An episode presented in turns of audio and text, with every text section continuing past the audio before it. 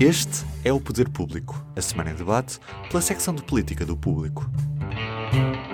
São José Almeida, Marta Moitinho Oliveira, David Santiago.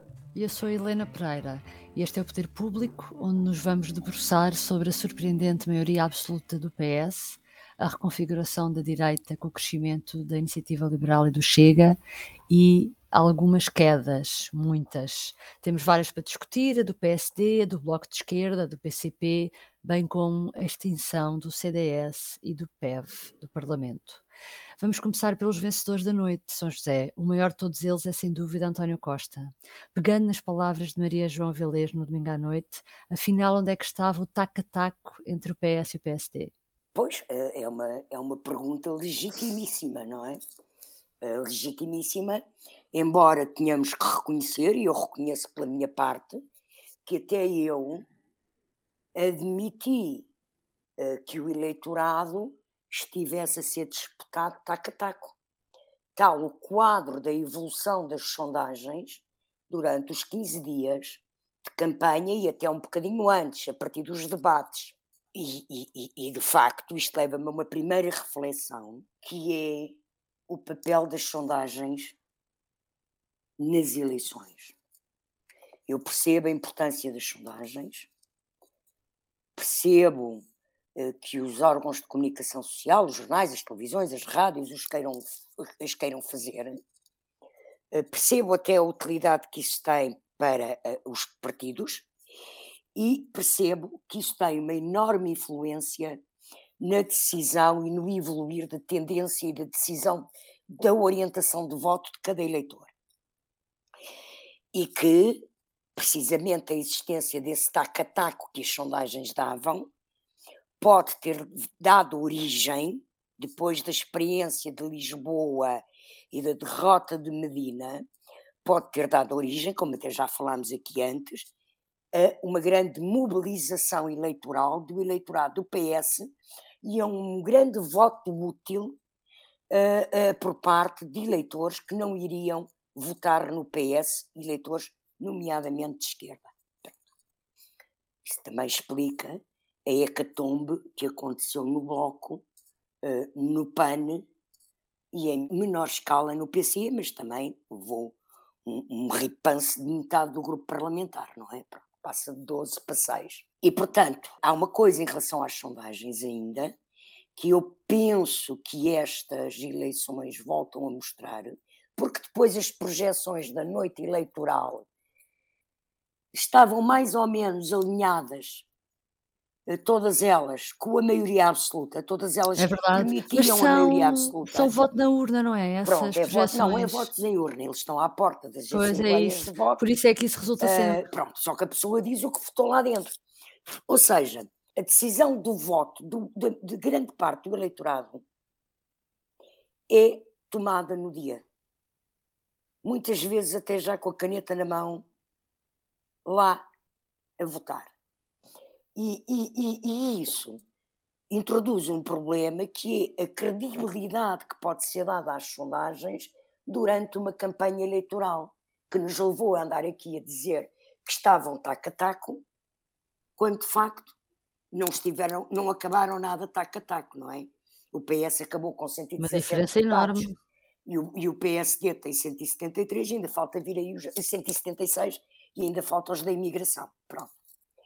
Um, mas este resultado eleitoral e esta questão do taco-a-taco leva-me, desculpa lá, a uma outra reflexão, que é até que ponto é que o país não percebeu, ou não sentiu, a maioria dos eleitores não sentiu que numa situação de crise, em como é que estamos, crise económica, social ainda, com um problema de saúde pública e uma crise de saúde pública, como ainda está a pandemia de, de Covid, até que ponto é que não valia a pena um, apostar, olha, não, não, não, não é pronto, apostar no, no, no, jogador ou no, no, player, no sentido inglês, não é?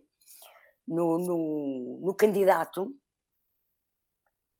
que conheciam, que viram atuar, que viram bem ou mal, com erros ou, desacertos, conseguir aguentar o país durante dois anos de crise grave e inédita e não preferiram jogar pelo seguro perante um candidato que não soube explicar decentemente o seu projeto, nomeadamente falámos aqui muito nisso em relação à segurança social e à saúde, ao Serviço Nacional de Saúde, que é uma coisa que preocupa as pessoas, e que optou por fazer uma campanha eleitoral a falar de gatos e, e de coisas e a dizer graçolas. E, portanto, eu penso que a conclusão que temos que tirar é que o nosso eleitorado português é bastante mais maduro do que muitas vezes os jornalistas, os analistas, os comentadores pensam que é. Uh, só mais uma nota. Deixa-me só dizer-te sobre uma. Diz, diz. Fiquei muito contente por ver que o número de deputados somados pelo PS e pelo PSD aumentou de 187 para 190 e tal, e que ainda vai aumentar, porque o círculo da imigração é sempre estes dois partidos. Portanto, uhum. a democracia portuguesa é uma democracia saudável e segura. Estás a ignorar aí o que aconteceu com o Chega. Não, não fazer estou um elogio às pessoas. Não estou. O Chega... Era isso que eu te ia dizer. Quando não, disseste o Chega... as pessoas serem maduras. O Chega tem 12 deputados em 230, como teve um deputado em 230. Em todas as sociedades há franjas, há extremos. O Chega é um partido de extrema-direita. A extrema-direita entrou no Parlamento português como entrou em outros parlamentos europeus antes. Saibam os outros partidos com assento parlamentar que são democráticos domar o fenómeno. Agora, que o fenómeno ia acontecer, estava escrito uhum. nas estrelas, quer dizer, só quem anda a dormir é que não percebe, até te digo mais.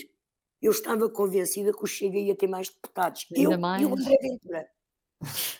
Eu e o André Ventura. Tens isso em comum, chegou... é a única coisa que tu tens em comum com ele. Ele chegou a dizer que teria entre 15 e 25, não sei se se lembram. Pois foi, pois foi, pois foi. Pronto, portanto não teve assim um grande resultado para o que ele estava à espera. Além disso, não conseguiu evitar a maioria absoluta do PS. É verdade. O que limita um bocadinho. Foi um perdedor. Continuando na direita, Marta, realmente outra das surpresas, houve várias à direita, esta que falámos do Chega, e Rui Rio de 2022 conseguiu ser pior que o Rui Rio de 2019. O CDS desaparece pura e simplesmente do Parlamento. Uh, além do Chega também, a IAL uh, sobe muito, porque passa de um deputado para oito. Uh, e estes dois partidos até ganham lugares como vice-presidentes do Parlamento. como é que viste estas transferências de voto à direita, este comportamento realmente muito diferente daquilo que se verificou à esquerda?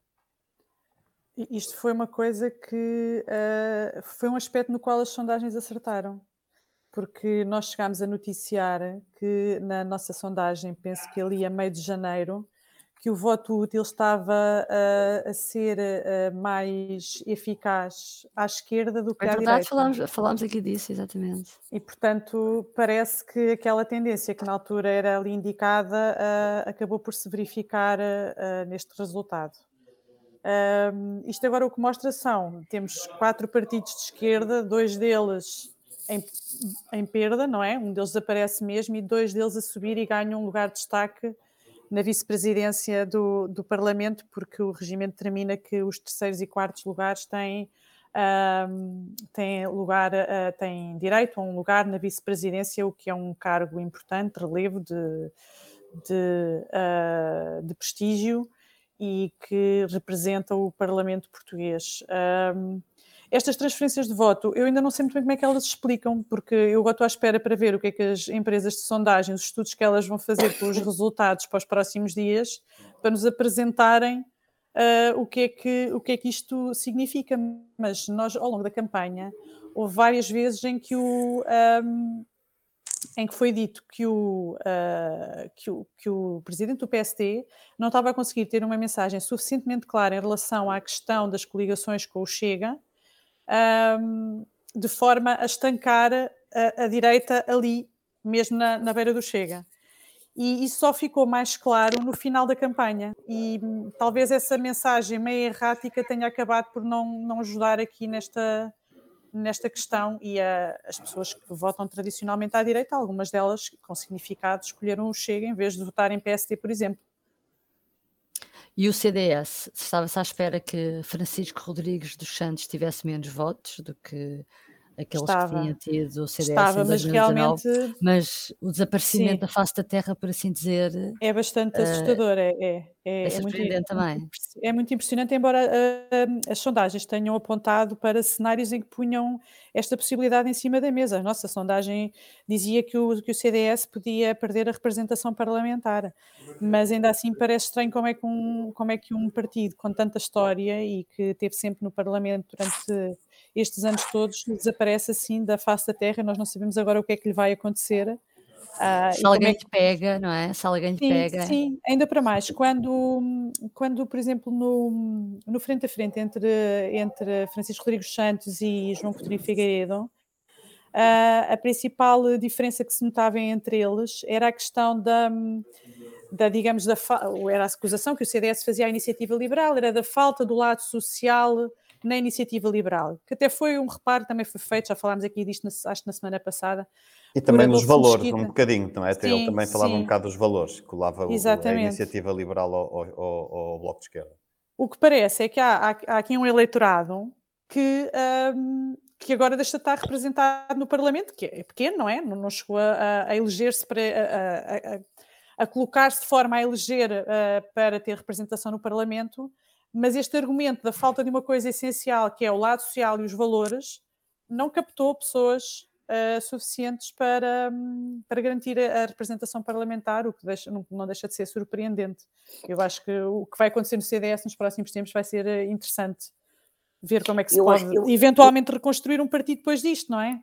E regressar, digamos uma assim. Uma notícia muito elucidativa dessa transferência que a IEL, que não é só transferência também, busca de outro eleitorado e do próprio PSD, penso eu, que, o, que a IEL terá ido buscar, que a IEL tem só em Lisboa, e atenção que a IEL elegeu oito deputados, dos quais três em Lisboa. Portanto, elegeu noutros pontos, Braga, Porto, Setúbal, mas só em Lisboa a IEL teve mais votos que o CDS no país todo. Pois é uma, é uma grande diferença e, o, e aí ele conseguiu, eh, por aquilo que a gente foi assistindo, captar muita atenção do eleitorado jovem. Sim, e foi um fenómeno bastante, um, bastante exatamente. rápido.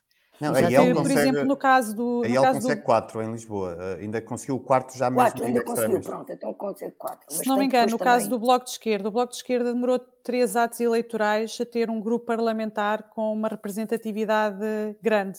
Elegeu 2, 2, 3. Só a quarta eleição é que passa dos três. Pronto, e agora, e agora o que estamos a ver é, é, é no, tanto no caso da IEL como no caso do Chega, rapidamente, à segunda portanto, tem a primeira presença em 2019 no Parlamento, à segunda vez que vão a eleições conseguem ter um grupo parlamentar com. E com nem bastante... passaram quatro anos. Passaram não, só metade, eu acho que eles saltaram da legislatura. Eles saltaram. Uh, não sei se saltaram a infância e passaram, deram um salto para a adolescência ou se saltaram para. É, é, é, Como classificar isto? Pai é da adulta chamada, passando à adolescência. Olha, é a chamada aceleração histórica de, dos, do, dos tempos atuais. Há uma aceleração histórica. Então, Está-se a viver em várias áreas. mais depressa. Sim, que, mas que beneficia também da erosão do CDS, não é? Porque há um eleitorado conservador que irá muito, uma parte dele para o Chega, e um eleitorado mais liberal eh, que irá para a iniciativa liberal. Portanto, isto, uhum. estes eleitores do CDS acho, também acabam por contribuir muito para, para, este, para este crescimento. Olha, que eu posso estar a, fazer uma afirmação completamente disparatada, porque é apenas baseada na minha intuição e reflexão sobre a, a campanha e sobre os resultados. Mas eu acho, eu penso, que a iniciativa liberal foi buscar votos significativos ao PSD. A um PSD que não se revia em Rio. Há um PSD bastante liberal, não é? Uh, pronto. E que Rio, se calhar, alienou de alguma forma. O PSD é mais passista, até. Não, é? claro, claro. Uhum. E até uhum. antes do passista, mas uh, antes do Passos. David, o PAN passa também de quatro deputados para apenas um, a sua porta-voz foi eleita, torna-se quase irrelevante. O Bloco de Esquerda cai de 19 lugares para 5, é um tombo grande. A CDS foi penalizada, mas em termos percentuais, menos do que o Bloco de Esquerda. Achas que vai haver mudanças em breve na liderança destes partidos?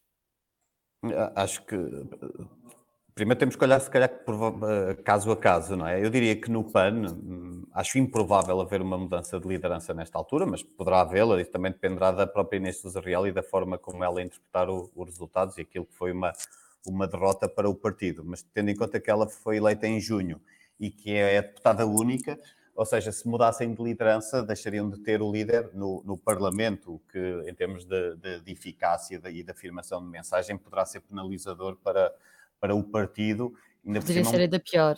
Sim, eu diria que poderia ser ainda pior, e, e, e, falamos de um partido que também, apesar de recente, já tem vindo a mostrar uh, dificuldades de, de, unidade, não é? Desde as saídas de, de, daquela deputada Cristina Rodrigues passou a não inscrita, há também o caso do eurodeputado Francisco Guerreiro, o próprio André Silva, que, que era a figura do partido que acabou por não se envolver minimamente nesta campanha e o que causou desconforto, portanto eu diria que precisará de alguma unidade e de, algo, e de pacificar-se internamente também, um, e, sem a líder, e mudar de líder nesta altura, não, diria, parece-me improvável, mas, mas, mas teremos de ver.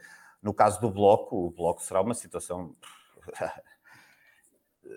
Catarina Martins tem fugido a, a, a essa questão uh, sistematicamente há muito tempo, mas a verdade é que Catarina Martins está há 10 anos, sensivelmente, acho que é mesmo 10 anos na liderança do partido, os dois primeiros, uma liderança partilhada com João Semedo, um, mas são já 10 anos, não é? E Achas neste... que o prazo de validade dela já se esgotou?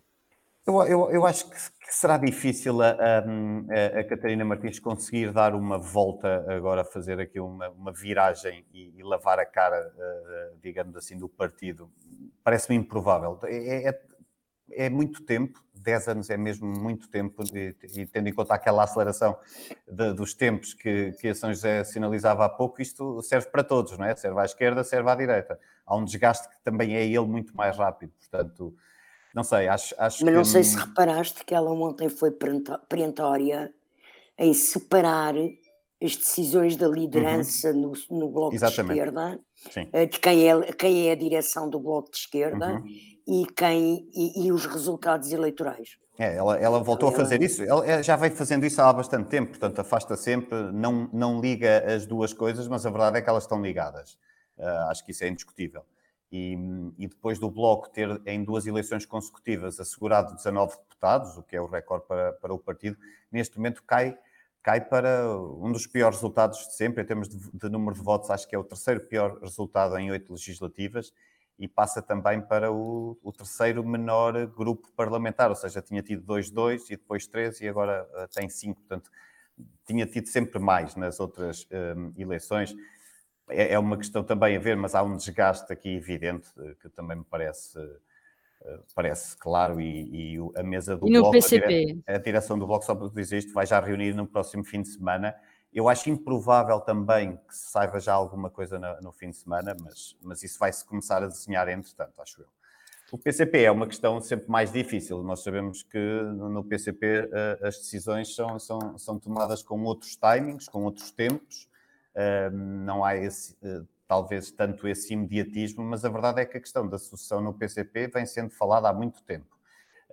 Por outro lado, o que vimos, e acho que isso é relativamente indiscutível, é que Jerónimo de Souza, independentemente de todas as suas capacidades, desde logo da capacidade empática para com as pessoas e a generalidade dos eleitores, a verdade é que acho que é, é, é, é, é aceito por todos, pareceu já muito desgastado um, ao longo do, dos, do, das, dos, poucos dias em que participou na, na, na, campanha eleitoral, e se pensarmos sobretudo nos frentes a frente, em, em especial naquele com António Costa, parecemos já um, algo desgastado uh, para, para, para, manter esta liderança, o que associado ao envelhecimento do eleitorado comunista, que é, tem vindo, que é progressivo, não é? À medida que as pessoas envelhecem, o PCP, sabemos, tem mais força junto dos eleitores mais velhos, e esta perda de força, inclusive, é no, no seu bastião, que é o Alentejo, eu diria que o PCP tenderá, e o Comitê Central vai amanhã analisar os resultados, Também não espero já decisões no imediato, mas eu diria que o PCP vai, sem dúvida nenhuma, a partir da manhã começar a tratar da transição para um dos Joões, que é o João Oliveira e o João Ferreira. Parecem-me parecem ser duas figuras, são mais jovens, com outra dinâmica, outra genica, digamos assim, para agora tentar enfrentar este desafio, que é um desafio, porventura, também ele pela sobrevivência do partido, não é? Não no imediato, lá está, os timings são diferentes, os tempos são diferentes, mas acho que é uma questão que se coloca já a partir da manhã. Uhum. Por fim, eh, vamos falar de um protagonista que ontem não vimos, mas que é protagonista também de todo esta, este cenário novo político, que é Marcelo Rebelo de Sousa. Marcelo chegou a ser apresentado por, por Costa como uma espécie de seguro de vida para a maioria absoluta. São José, eh, achas que, como dizia Costa, Marcelo não vai deixar Costa pisar a linha? uh, da maioria absoluta e sair fora de, dos carris, como se diz? Eu acho que, que, e se calhar vou dizer uma coisa que muita gente vai achar polémica, mas eu acho que uma das pessoas que ganhou estas eleições foi o Presidente da República. Porque quando um Presidente da República dissolve um Parlamento. É bom que haja uma, uma é solução mais estável. Uma é? mudança é? de cenário não é só uma clarificação, é uma mudança de cenário. E essa é a tendência que houve sempre. E de facto houve uma mudança de cenário, passou a haver uma maioria absoluta, aliás, como também aconteceu noutras soluções de Parlamento. E portanto, eu acho que o Presidente da República ontem, por um lado, saiu vitorioso, por outro lado, é evidente que o papel não é de sempre em pé, mas o papel de sempre presente, que Marcelo Rebelo de Sousa pôde desempenhar durante seis anos, não é? com o governo de minoria, não é o papel de presença que vai poder desempenhar com o governo de maioria absoluta. A situação é completamente diferente, até porque o governo, como não tem obrigatoriamente que negociar com ninguém, a capacidade de influência e de gestão de negociações e de magistratura de influência do presidente, é, o campo fica diminuído, não é? Uh, agora, eu acredito, e acredito pelo, pelo, pelo discurso que António Costa fez na noite eleitoral e que fez na, e, e, de afirmações dele durante a campanha, eu acredito que António Costa vai se empenhar para ter menos conflitos e menos uh, fricções com o Presidente da República do que teve nestes seis anos. Um, penso que, que ele terá a inteligência tática de não criar confrontos nem pequenas fricções com o Presidente para não ser acusado de estar, é, pois, de, estar de alguma forma a ser arrogante ou estar a abusar pois, do poder. A abusar do poder. E penso que Marcelo irá saber adaptar-se ao novo, ao novo modelo, em que de facto já não é tão omnipresente como tem sido, mas uh, terá o seu papel também a jogar, com certeza. David, Marta, concordam com, com a São José? Eu admito que, que não sei, não, não, sei se é um vencedor. Uh, claramente eh, ele, há um novo cenário, sem dúvida, e esse seria o objetivo principal um, ehm, de uma dissolução. Não sei se o objetivo principal do Marcelo fosse esse. Eu diria que Marcelo acreditava uh, num, num, resultado mais equilibrado, provavelmente numa vitória do PS que obrigasse o PSD a viabilizar, a viabilizar pelo menos os tais dois orçamentos, como o Rio se, comprometera o que garantia aqui também um, um papel de maior importância uh, um, à Presidência da República, um, como uma espécie de árbitro do regime. E eu acho que, que Marcelo Rebelo de Sousa, obviamente, uh, há, aqui um, uma espécie de pau de dois bicos. Ele, ao mesmo tempo que eu acho que vai perder alguma relevância no, no, no novo contexto, tendo relevância no sentido em que uh, terá menos capacidade de influência na governação. Uh, por outro lado, eu acho que hum, poderá ter que também ele próprio assumir uma espécie de liderança da, da, oposição, pelo menos tendo em conta que o PSD fica ali agora com uma liderança tremida e a prazo. Vai fazer uma travessia no deserto? Sim, parece-me que e sim. vai deixar um espaço ali vago. Sim, eu diria que o Marcelo Rebelo de Sousa poderá hum, ser, ter essa tentação, por um lado, ou até sentir-se obrigado a, até pelo seu espaço natural de- do, do qual provém e daquilo que é também habitual na- nas presidências da República, quando há maiorias absolutas, sobretudo a- se atentarmos a, a, a, a Cavaco Silva e a Mário Soares.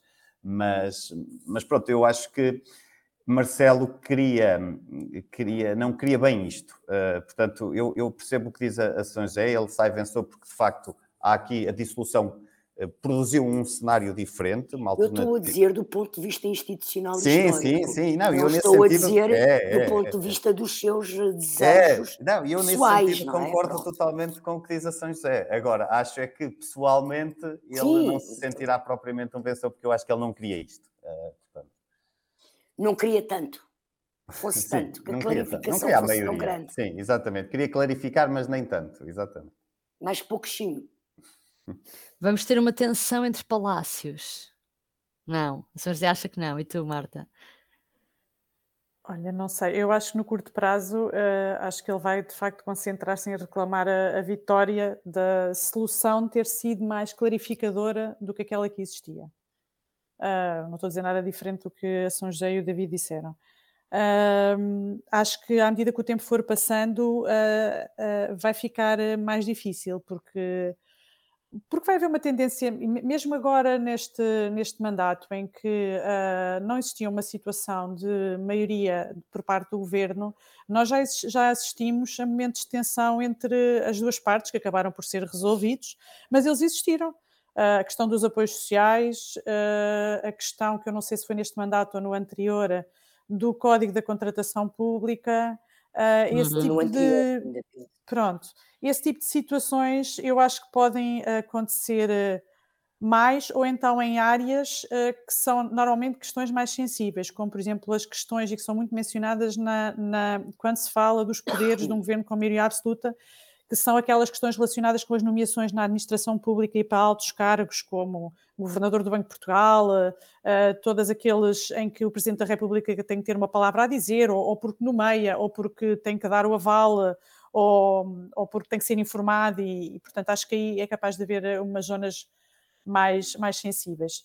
Eu, eu, volto a falar aqui de uma, que já falei aqui do- uma vez da- desta, desta questão, eu encontrei aqui há uns tempos umas declarações do, do Marcelo Rebelo de Sousa quando ainda era comentador da TVI em 2015, em que ele ah, diz que que os governos não devem ter, que os partidos não devem ter vergonha de pedir a maioria absoluta. Têm é que explicar porque é que a querem. E eu acho que se ele for fiel ao que ele disse quando era comentador da TVI, agora vai andar atrás do governo a dizer vocês agora têm que explicar para que é que, o que é que fazem com uma maioria absoluta nos braços. O que é que queremos fazer? Porque agora não há desculpas para não fazer reformas. Por exemplo, o governo tem um PRR nas mãos com dinheiro vindo de Bruxelas, com tudo aprovado e delineado sobre em várias áreas para poder fazer um conjunto de reformas que são vistas como essenciais para o país, para o desenvolvimento do país, não as fará. Porquê? Aliás, E- deixa só pode ser um ponto de fricção. Pode, PRR ser, pode pode ser um ponto de isso. Só para, fricção. dizer, só para dizer uma coisa, porque aqui há uma questão muito essencial e que foi muito notória na, na campanha, que é o que nós percebemos, por exemplo, na área da saúde, foi que não basta atirar dinheiro para cima dos problemas. Há um problema de gestão e de produtividade grande e de utilização dos dinheiros na nossa administração pública, que na saúde tem sido muito notório, porque é verdade que os números da saúde têm aumentado, ou seja, se nós olharmos para indicadores como o número de médicos, o investimento em milhões de euros, está tudo sempre a melhorar e tem melhorado imenso ao longo dos anos, mas depois nós vemos que as notícias no mundo real existem, não é? E existem não são boas. As pessoas enfrentam imensas dificuldades para aceder a cuidados de saúde básicos, como médico de família, os próprios profissionais da saúde andam exaustos e sem condições para conseguirem resolver os problemas de gestão, e portanto eu acho que um, o, acho que ao mesmo tempo que Marcelo fica com um poder mais limitado, eu acho é que ele vai ter que refazer a narrativa dele, vai ter que fazer uma narrativa diferente, mais pedagógica, de andar tipo professor atrás do governo, digamos assim, a dizer: olhem, está bem, mas agora é preciso fazer o quê? Então, mas se é preciso fazer o quê? Há uma, há uma maioria absoluta, não há? Eu- então, mas eu- o que é eu- que eu falta aqui? Eu, eu, eu, eu, eu lembro, eu lembro, só, só uma nota, eu lembro que na, na mensagem ao país, na véspera das eleições, no, No dia de sábado, reflexão, ele fala disso, exatamente. o, o, o presidente pede logo duas, fala disso e há duas reformas que ele pede imediatamente. Que são duas coisas que são reformas institucionais, mas são reformas. A aprovação da lei de emergência sanitária, que ele pede há um ano e tal, e a alteração do sistema eleitoral, que ele também pediu, uh, uh, que também pediu no discurso de, de vitória da sua reeleição, não é do sistema eleitoral, perdão, porque o sistema eleitoral é outra coisa, ele não pede é da lei eleitoral, não é? é da lei eleitoral. É flexibilizar a lei eleitoral, procedimentos, no sentido, os procedimentos de como os portugueses, os protocolos, como podem votar. o voto. Pronto. Uhum. Bom, vamos estar cá certamente para acompanhar esta coabitação uh, e as novidades que em breve, a ebulição que se vai começar a sentir em alguns partidos. Acho que voltamos esta semana ao horário habitual, das quinta, horário habitual e semanal das quintas-feiras. Até lá. Obrigada. Obrigada. Obrigada. Até quinta. Até quinta. O público fica no ouvido.